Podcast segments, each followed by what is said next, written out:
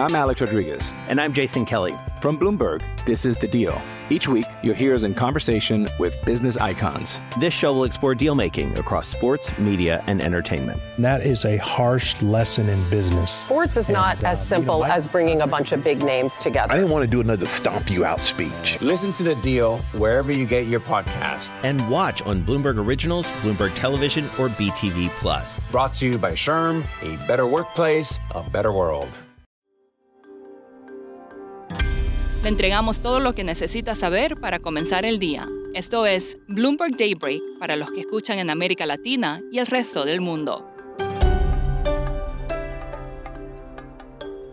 Buenos días y bienvenidos a Bloomberg Daybreak América Latina. Es lunes 30 de octubre de 2023, soy Clara Hernández y estas son las noticias que marcan la jornada.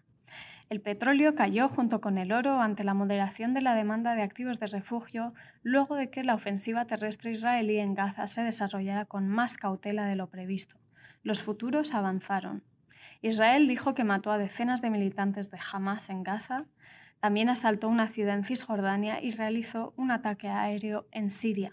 Se espera que la campaña dure entre seis semanas y seis meses, según fuentes con conocimiento del tema. El primer ministro Benjamin Netanyahu fue criticado por no aceptar la responsabilidad de no haber previsto el ataque del 7 de octubre. Mientras tanto, la Cámara de Representantes de Estados Unidos votará el jueves un paquete de ayudas por, por valor de 14.500 millones de dólares en ayuda a Israel, según el medio político. Las empresas del SP 500 están superando sus ganancias a un ritmo muy superior a la media por tercer trimestre consecutivo, según Deutsche Bank. Aún así, los analistas avisan de que las perspectivas no son buenas y han recortado las estimaciones para este trimestre en un 1,9% desde el inicio de la temporada. La mayoría de los participantes en una encuesta de MLIV Pulse dijo que tanto el SP como el Nasdaq están sobrevalorados. El sindicato United Auto Workers amplió su huelga contra General Motors. El sábado Stellantis llegó a un acuerdo tentativo con los trabajadores estadounidenses, siguiendo el ejemplo de Ford. Los trabajadores de Stellantis en Canadá fueron a huelga después de que las negociaciones fracasaran. Alemania entró en contracción en el tercer trimestre, según los datos preliminares del PIB, pero se mantuvo ligeramente mejor de lo esperado en medio de los temores de recesión. El euro subió.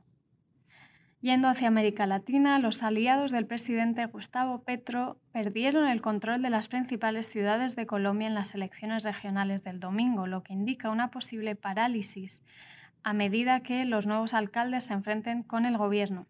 La popularidad de Petro, el primer líder de izquierda del país, se ha desplomado mientras lucha por mantener unida su coalición política en el Congreso.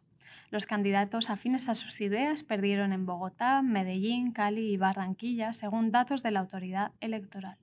La cifra de muertos por el huracán Otis aumentó a 43, mientras que 36 personas siguen desaparecidas, según informó el presidente mexicano Andrés Manuel López Obrador en un vídeo publicado el domingo en la red social X.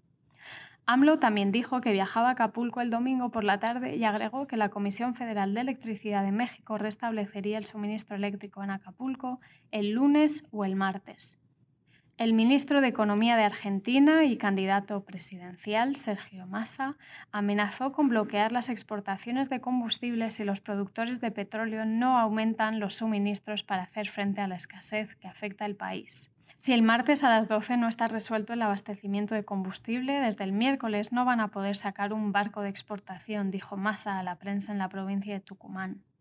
El faltante de combustible en Argentina se normalizará en los próximos días, dijeron IPF, Raizen Action y Trafigura en un comunicado conjunto el sábado.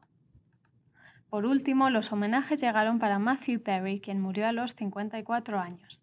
La estrella de la serie de Friends fue encontrada inconsciente el sábado en un jacuzzi en su casa de Los Ángeles, según los medios locales. Eso es todo por hoy. Soy Clara Hernández. Gracias por escucharnos. Para conocer todas las noticias que necesita para comenzar el día, revise Daybreak en español en la app Bloomberg Professional. También puede personalizar Daybreak para recibir las noticias que desee. Eso es todo por hoy. Sintonice mañana Bloomberg Daybreak